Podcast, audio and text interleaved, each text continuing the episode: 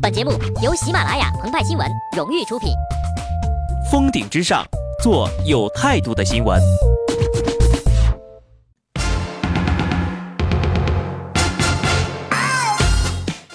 本文章转自澎湃新闻澎湃联播，听众朋友们，大家好，我是极致的小布。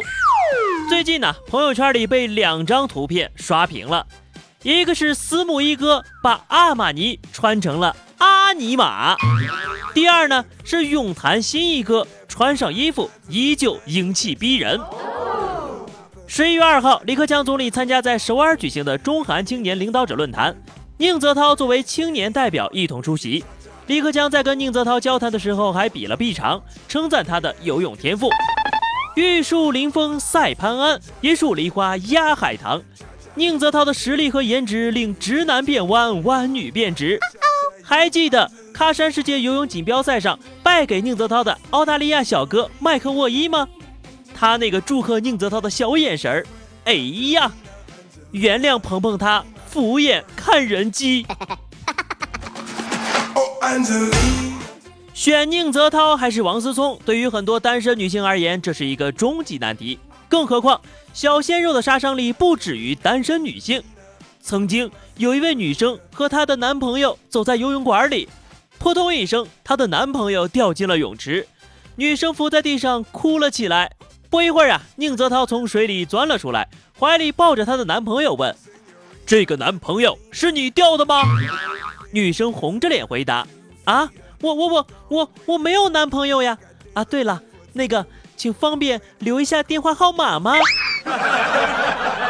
驯服了无数男男女女之后，此次咱们涛涛得到了领导人的加持，从 CCTV 五的体育新闻游到了 CCTV 一的新闻联播。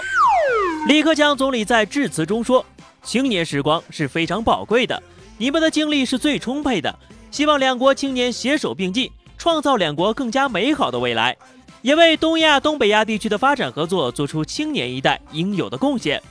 由此可见，总理对于宁泽涛等年轻人寄予厚望。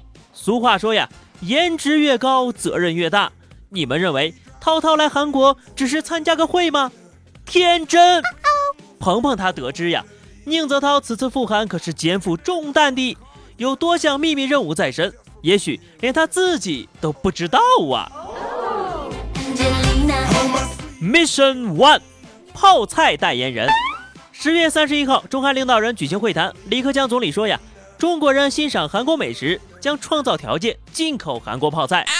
宁泽涛第一时间响应总理的号召，担任起了韩国泡菜的形象大使。在韩国接受采访的时候，称自己在韩国有许多美好的回忆，特别喜欢吃泡菜和炒年糕。我骄傲，我自豪，我为泡菜代言。说不定呀，宁泽涛同款韩国泡菜即将在国内上市了。Mission Two，解救李先生。前不久，另一位青年才俊李云迪同学在韩国首尔演出时发生了车祸现场，不知是不是因为娱乐圈的繁华而乐不思蜀，李同学在演奏肖邦第一协奏曲第一乐章时突然就失忆了，完全忘记了乐谱。要知道呀。肖邦第一协奏曲可是李云迪的成名作呀，就好比宁泽涛突然在游泳池里不会打水了。事后，李云迪遭到了韩国媒体的口诛笔伐，还有韩国观众留言要求退票。危急时刻，同胞宁泽涛挺身而出。此时他在韩国现身，不知不觉就转移了韩国网民的注意力呀。宁泽涛此前在仁川亚运会上夺得四金，吸引了一批韩国粉丝，被称为中国的金秀贤。这次他出席中韩青年领导者论坛，韩国脑残粉就留言直呼：“青年才俊里要是没有他，也就不知道还能有谁了。”好一招围魏救赵啊！Mission 三，中国光棍推介大使宁泽涛前往韩国，最担心的是国内的一批宁太太，特别是韩国艺术体操女神孙妍在在向宁泽涛公开表白之后。宁泽涛在韩国人气大涨，让中国女粉丝惶惶不安呐。上个月，宁泽涛去韩国参加军运会，就受到了宁太太们的热心叮嘱。不过呀，请各位宁太太们放心啊，这个宁泽涛呢是现役军人，按照规定是不能娶外国媳妇儿的。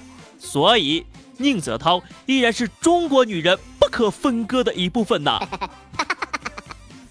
但是宁泽涛作为人物典型，具备阳光、帅气、谦虚、孝顺等多种中国男人的优良品质。以他为代表的中国男人的光辉形象，正如都教授代表韩国男人，将深深植根于韩国女性心中。未来中国会有三千万光棍，内需无法解决，就对外发展啦。汤唯戚薇刘亦菲出走了，中国的光棍们也可以雄赳赳、气昂昂的跨过汉江了。无论是原装的还是后期组装的，韩国剩女比例可不少啊。孙燕在还是单身，他们最大的 boss 也还单着呢。好的，那么以上就是本期节目的全部内容。更多新鲜资讯，敬请关注喜马拉雅澎湃新闻。下期节目我们再见吧，拜拜。